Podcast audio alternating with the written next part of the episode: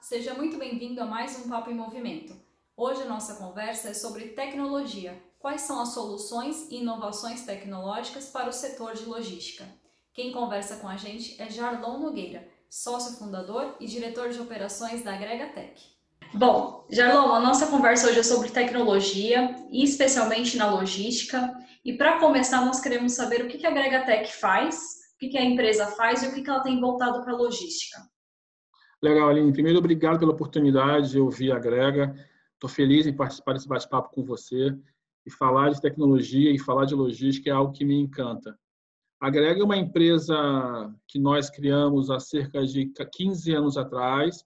Nós começamos a desenvolver algumas soluções para pequenas embar pequenos embarcadores, pequenas transportadoras, com foco em redução de custo durante alguns anos, a gente conseguiu mostrar para o mercado que tem como reduzir custo, ora, na, ora no transporte, ora na cadeia de supply.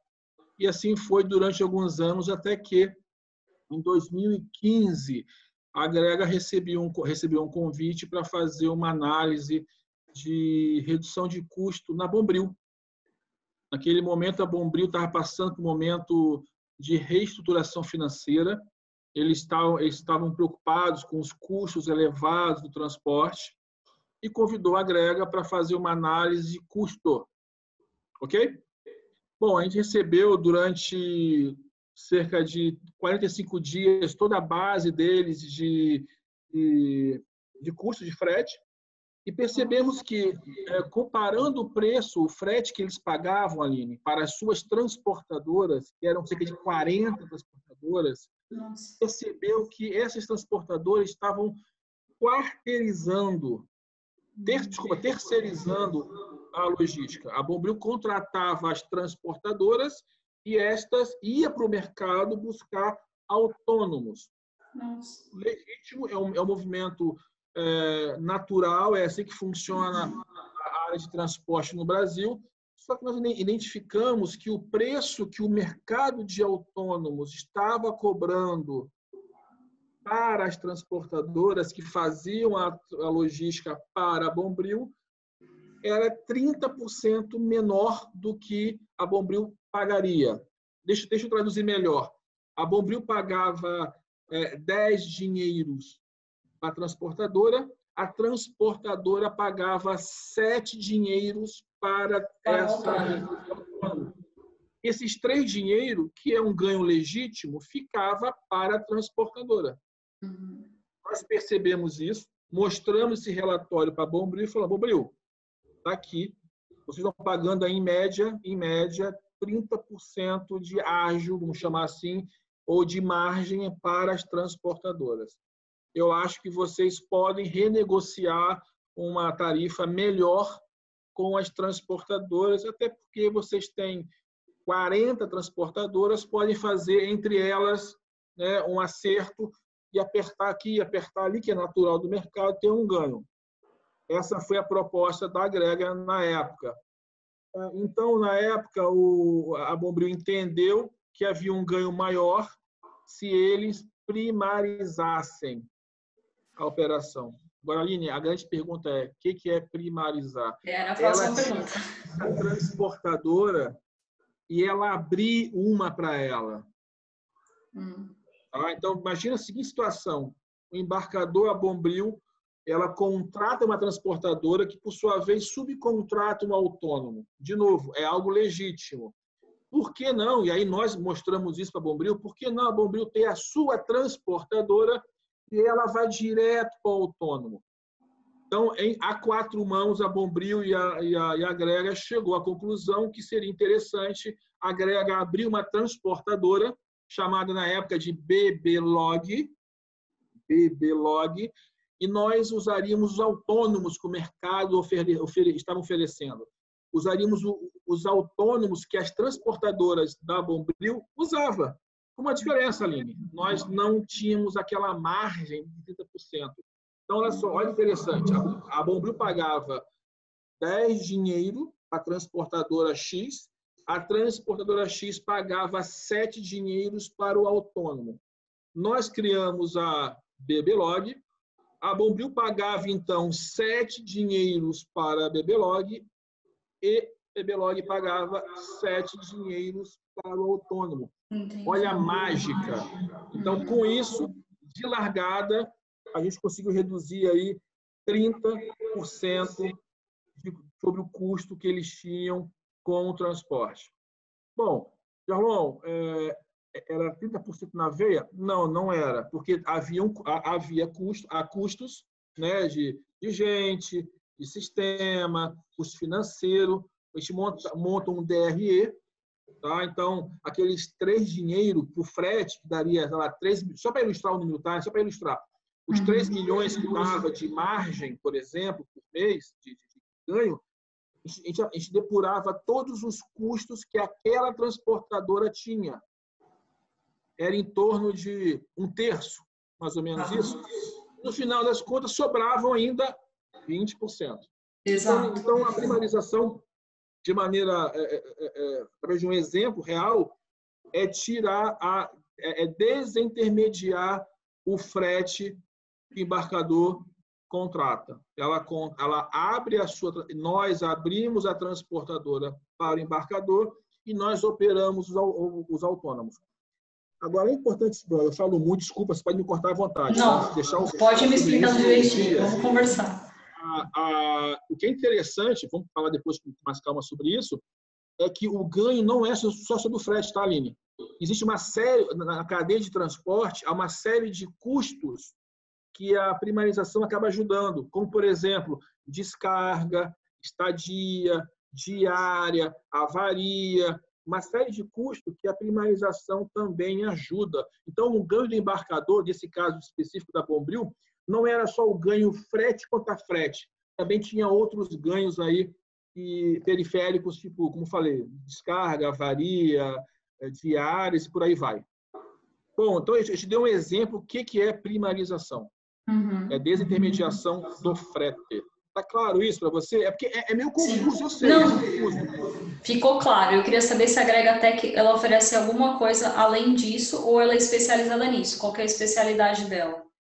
Então, voltando um pouquinho do tempo, quando nós montamos para Bombril esse case de primarização, eu confesso que para a gente foi novo também. Foi algo novo também. E a gente meio que fazia as coisas meio analógica bem analógica. Uhum. Contratava o autônomo por telefone, pelo WhatsApp, ligava, planilhava. Com o tempo, com a chegada de um sócio que eu trouxe, o João Moretti, nós começamos a investir em tecnologia. Aí sim, aí sim, Aline, aí o negócio ficou legal, ficou melhor. A gente começou a agregar ao nosso negócio analógico a tecnologia. A gente respondendo de maneira direta. Nós começamos a ofertar para o, para o cliente o controle da sua entrega. A gente conseguia mostrar para ele que horas o motorista chegou para carregar, que horas ele carregou, que horas ele saiu, que horas chegou no cliente. Ele fazia a baixa do canhoto via celular. Como é que funciona um pouquinho aí a dinâmica da, do carregamento, né? A, compro, a famosa comprovação do frete. Importante. Eu, motorista, carrego para você, eu recebo uma nota fiscal, vou até o cliente, o seu cliente entregar essa mercadoria e ele assina a nota fiscal. Eu pego a nota fiscal, trago até você, vai demorar dias, semanas, até meses, te dou esse canhoto para você, então, você, embarcador, cobrar do seu cliente. E criou um sistema, quer dizer, aperfeiçoou um sistema de captura do canhoto via celular e automaticamente esse canhoto viajava via a nuvem, a nuvem baixava então para o embarcador e viu o canhoto assinado é, é, é, em real time. Então, ele assinava hoje a entrega, era feita hoje, hoje o cara assinava o canhoto e hoje mesmo você, embarcador, dono da carga, viu o canhoto assinado. Então, é algumas coisas que a gente começou a oferecer é, com a tecnologia. Né? Começamos a, a mostrar para o cliente que você pode ter é, ganhos significativos com a aplicação de tecnologia. E qual que foi a reação deles, Jarlon, nesse momento que vocês apresentaram esses sistemas? Eles tiveram aquela ruptura, falaram, nossa, a vida ficou mais fácil. Sabe que, a, a, bom, cliente é cliente, né, Aline? Cliente nunca está satisfeito, né? O que é bom causa a gente mais vontade de melhorar. Foi interessante a reação deles, que é, eu não posso entrar em detalhes, que não tem esse número, mas eu acredito que a, o embarcador ele começou, como ele começou a ter a comprovação do recebimento mais rápido, ele começou a cobrar mais rápido. Quando você, embarcador, você fabricante, fabrica um produto, entrega para alguém, o prazo de pagamento começa a contar quando esse canhoto de, de, de recebimento chega em suas mãos. Lembra, demorava semanas para chegar no embarcador. Com a internet, com, a, com, a, com, a, com o aplicativo, chegava chega, chega rápido, chega na hora, instantaneamente para o embarcador. Então, ele pode já cobrar o seu cliente.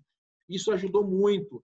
Isso, e, certamente, eu, eu, não tenho, eu não consigo te, te expressar o tamanho da, da, da, da vamos lá, euforia ou, ou, demonstração de satisfação do cliente, que isso é muito, isso é muito fechado. De novo, o cliente não gosta de dar aquele, aquela satisfação, porque não é fácil. É, eles são mais fechados, claro, e com razão, mas eu posso te garantir que houve é, ganhos significativos para o, para o cliente, para o embarcador. E como que você avalia a importância da tecnologia na logística, aproveitando esse gancho do que você está falando? Por que, que operadores logísticos, transportadoras devem investir em tecnologia? Aline, assim, eu, eu, eu me sinto é, um dinossauro no transporte. Apesar de ser muito novo, muito jovem, é, eu, eu, eu, me considero um dinossauro no transporte. Isso da época da carta frete, isso da época que o, cara, o motorista carregava ganhava um cheque, descontava no Isso ainda existe, mas menos. E eu confesso é, que eu achava que a tecnologia não ia substituir algum, algumas, é, alguns gaps né, que nós temos no transporte. Eu me enganei, eu estou muito feliz por ter percebido a tempo o tamanho da importância da tecnologia em tudo e no transporte muito mais. É, eu percebi que as coisas ficam mais rápidas, as coisas ficam mais seguras, as coisas têm mais fé. Né? Uma coisa é eu chegar para um cliente, pegar o telefone, o seu cliente, aquela mercadoria foi entregue tchau, abraço e desligar. Outra coisa é o cliente receber no celular o canhoto assinado com geolocalização do motorista. Eu consigo tirar a foto do satélite do, do, do caminhão na planta do cliente dele.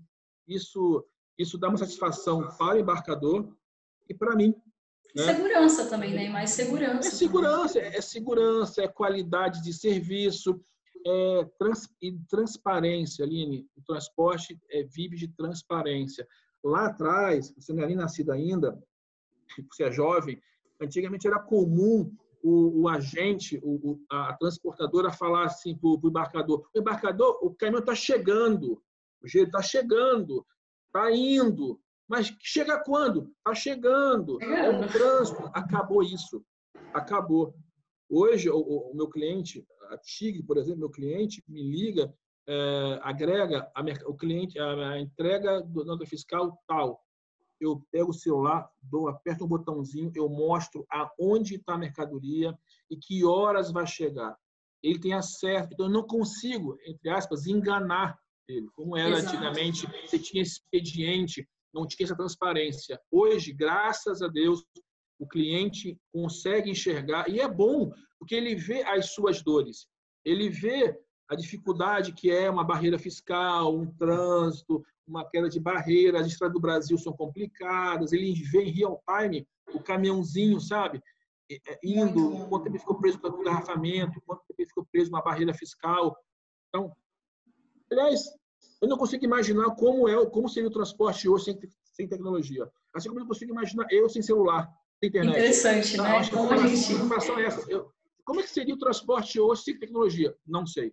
Não consigo visualizar isso. Não consigo visualizar. É muito importante isso. Tecnologia hoje em tudo é importante. No transporte ajuda muito. É, vou aproveitar essa nossa onda de falar de inovações tecnológicas. Vou até brincar com a frase que você usou, que você é um dinossauro da logística Quais as invenções, vamos dizer assim, que você considera essenciais, que transformaram a cadeia logística nesse, nesses anos?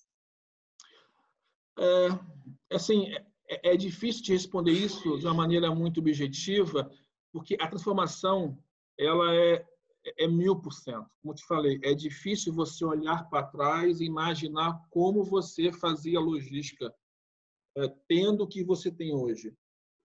Eu posso dizer que o, o tracking é muito importante, o controle, a gestão da frota, o, a telemetria, é, eu saber, por exemplo, que o meu caminhão da placa XPTO ele, ele teve um pico, seis picos acima da velocidade. Nossa, muito Isso é muito comum, isso é muito, muito comum. Legal.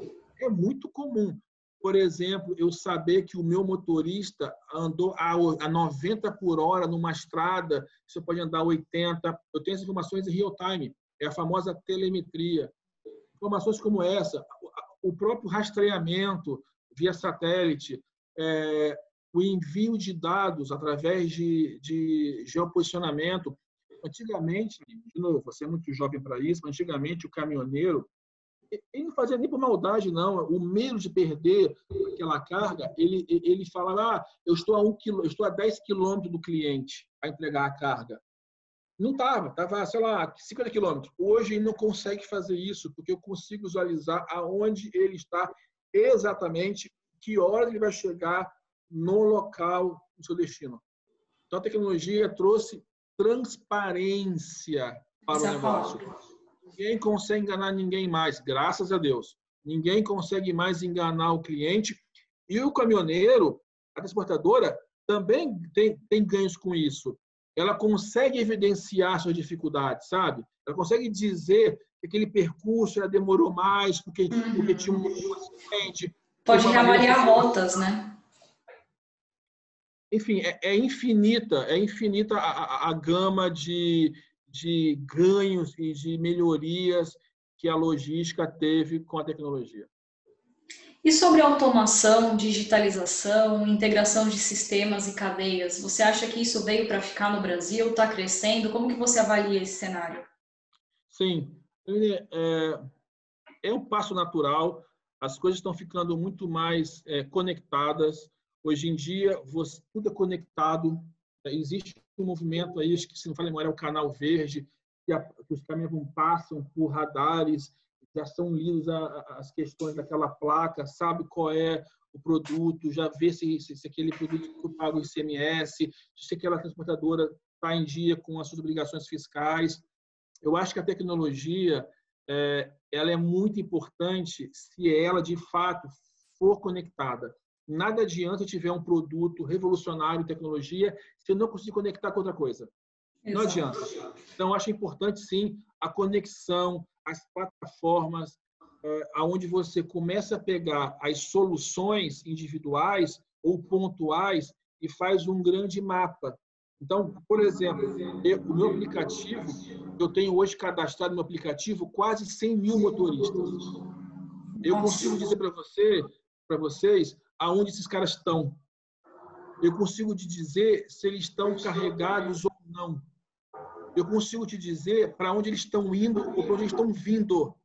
Percebe que são várias informações. Se eu tivesse só o mapinha aonde eles estão, de nada serviria se eu soubesse se eles estão carregados ou não.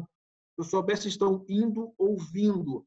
Então, a, a, a, a conexão das soluções é, é algo que não faz sentido se não for assim. Perfeito. E você acha que a pandemia acelerou esse processo de tecnologia? O que, que a gente aprendeu com a pandemia? Porque tudo ficou online, tudo ficou remoto, a gente teve que se reinventar e muito rápido, né? Bom, eu, assim, eu acho que a pandemia eu, eu divido em, duas partes. É, a, a, parte social, a parte do convívio, que eu acho que vai, vai ter, já está tendo né, é, é, é, mudanças importantes relacionamento, é, relação familiar, relação humanitária. Eu acho que isso mudou para sempre. E tem uma outra, uma outra parte que eu entendo que é a, é relação comercial. Essa também mudou. Só que essa, a mudança vai ser mais estrutural. Eu acho que a gente está passando por uma fase que nós vamos ter que nós vamos, vamos ter que reaprender a relacionamento comercial. Deixa eu explicar melhor. É, pegar um exemplo prático. Esses aplicativos de comida. Uhum.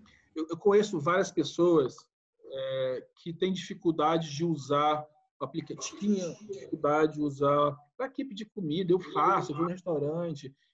Esse movimento fez com que cresceu muito uh, o acesso a, a, de pessoas que peçam comida por telefone celular, aplicativo de comida. Eu não consigo imaginar esse cara voltando como era antes. Eu acho que esse mercado de alimentação via aplicativo cresceu muito e ganhou muito mercado e eu acho que não vai perder. Consolidou. Agora falando de transporte, de transporte agora. É, acho que as pessoas também começaram a aprender a comprar mais online. Eu tenho, eu tenho pessoas da minha família minha avó, por exemplo, de 87 anos, ela falava: Eu não quero mexer nesse negócio, esse trem. Ela é uma boa mineira, eu não quero mexer nesse trem. Esse dia estava comprando lá uma máscara, uma máscara facial pela internet. E ela começou a entender que, que é a maneira mais fácil de comprar um produto para chegar na casa dela, porque ela não pode é, sair com facilidade e se locomover até aquela lojinha que ela ia. 87 anos. 97 anos. Desculpa, perdão, perdão. 87. 87 anos. Então, eu acho que a logística vai crescer muito nesse aspecto. Né? E outra coisa importante que eu acho, que eu acho um dado interessante, é o relacionamento, você, consumidora comum, que não conhece o mercado de transporte a fundo, é, tem uma visão melhorada do caminhoneiro. É, isso, isso foi visto agora com família. Eu, eu viajo muito, eu tenho filiais espalhadas pelo Brasil todo, eu viajo muito de carro. Eu percebi famílias paradas em beira de estrada, dando quentinhas para motoristas, porque não que os postos, é, alguns Todos postos fechados. estavam fechados. Então, a relação, da, da, da, sociedade brasileira com os motoristas melhorou muito. Primeiro que eles perceberam que se ele parar, a gente não tem comida. Não tem nada. Não tem comida, não tem nada, não tem, não tem, não tem, não tem, não tem nada. Passamos isso há um ano e meio atrás, um ano atrás, né? Um ano atrás. É um ano e meio, 2018. Um ano e meio. É. Então, então, assim, eu acho que a relação é, social é, mudou também em relação à logística. Eu, eu, eu, fiz um artigo há pouco tempo, saiu na, em alguns sites, que eu falo sobre isso. A relação nossa consumidor com, a, com o transporte, com caminhoneiro, melhorou melhorou. E é o maior exemplo disso são as famílias que tinham nas estradas até pouco tempo atrás, dando alimentação. Então, eu acho que a relação, primeiro, a relação interpessoal mudou bastante. Eu acho que as pessoas vão comprar mais é, pela internet. Então, o nicho, o nicho de transporte é, e-commerce vai, vai, vai aumentar muito e vai aumentar muito a logística. É, então, eu acho que a relação comercial vai ser diferente. E o que você acha que falta para o Brasil ser uma indústria 4.0? Como que está esse, esse cenário aqui no Brasil? Para se consolidar, né? Já começou a integração, é, mas para se é consolidar. É inevitável, é, é, inevitável esse movimento, só que eu não acredito que vai ser rápido. É, por mais que tecnologia é algo que, requer, que é, parece ser rápido, você faz, faz tecnologia, você faz rapidez, o Brasil é um país continental. Quando a gente fala Brasil, a gente tem que saber que tem o norte, nordeste, tem o extremo sul, tem o centro-oeste. Se você pega, é, dá um exemplo, onde tem um filial, de Joinville até Escada, Pernambuco, são três dias de transporte. As estradas é, geralmente não têm muita conexão em boa parte desse, desse percurso. Então, eu acho que falta um pouquinho de infraestrutura. E eu acho enfim, estamos no Brasil, que é um país maravilhoso, mas o time aqui é diferente. Eu acho que vai demorar um pouquinho. Vai chegar, é inevitável chegar no ápice do 4.0. Como você falou, está em andamento, mas vai demorar. vai demorar. Aí eu não sei dizer quanto tempo, mas eu acredito que algum mais, algum, alguns pares de anos para a gente chegar aí aonde a gente acha uh, que é o ideal.